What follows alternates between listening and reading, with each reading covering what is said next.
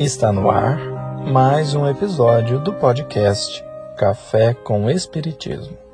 Aqui é Gustavo Silveira e a mensagem de hoje é de Emmanuel, pela psicografia de Chico Xavier, retirada do livro Segue-me, capítulo intitulado Elogios e Críticas. Todo dom precioso e toda dádiva perfeita vem do alto e desce do Pai das luzes, em quem não pode existir mudança ou sombra de variação. Tiago, capítulo 1, versículo 17. Se o sol dependesse da aprovação humana para alimentar a vida que se lhe gravita em derredor, certo que desde muito estaria reduzido a montão de cinzas. Se a terra sofresse com as censuras que lhe são constantemente desfechadas por todos aqueles que a categorizam por vale de lágrimas, já teria descido à condição de um cemitério no espaço.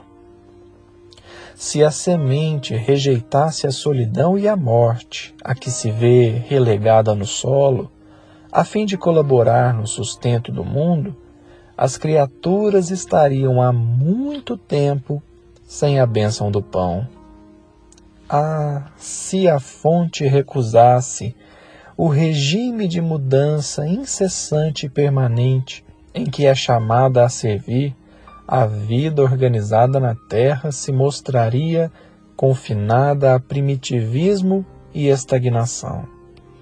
Se a árvore só produzisse sob aplausos, o fruto não abençoaria a mesa dos homens.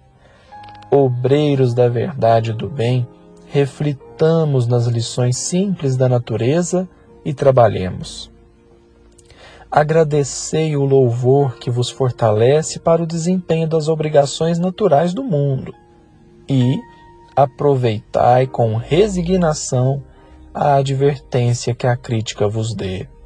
Entretanto, se precisamos de elogio para trabalhar e se a admoestação nos paralisa as faculdades de servir, estamos ainda longe de compreender o tesouro das oportunidades de aprimoramento e elevação que nos enriquece os caminhos, de vez que, acima de tudo, a bênção que nos reconforta, a luz que clareia a estrada, a força que nos sustenta e o apoio que nos escora chegam sempre de mais alto e procedem, originário e tão somente, de Deus todo dom precioso e toda dádiva perfeita vem de Deus, no qual não há variação nem sombra de mudança. Essa afirmativa de Tiago, comentada pelo benfeitor Emmanuel, nos faz refletir na nossa forma de lidar com o trabalho, principalmente com o trabalho do bem. Dos nossos últimos episódios, podemos resumir nosso estudo sobre Deus percebendo que, primeiro, ele é o imutável porque é perfeito. Ele nos ama profundamente porque é a inteligência suprema. Ele está em nós porque somos os seres inteligentes da criação. E ele é a causa primária de todas as coisas, de onde podemos afirmar, junto com Emmanuel, que é a força que nos sustenta e o apoio que nos escora vem originariamente de Deus.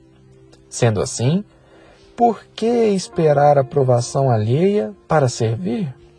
Por outro lado, por que desanimar ante a crítica dos outros? Evidentemente que não devemos desconsiderar deliberadamente a opinião de ninguém. É justo que passemos em avaliação tudo o que nos for dito retendo aquilo que for bom. Os elogios, mesmo que sinceros, nem sempre representam a verdade. Vezes inúmeras são consequência apenas da bondade alheia que vê beleza onde ela não existe. E há ainda os casos em que são apenas frutos da conveniência. É preciso aprender a lidar com as nossas habilidades sem se envaidecer pelo elogio recebido. Somos ainda espíritos em evolução, mais próximos do mineral que da angelitude a que estamos destinados. Aliás, o que de extraordinário que nós podemos fazer depois de Deus existir? O que nós podemos inventar que seja surpreendente depois que Deus fez o universo? Além disso, é importante lembrar que habilidades e dons são construções que todos os espíritos farão. Hoje, alguém faz determinada coisa bem feita.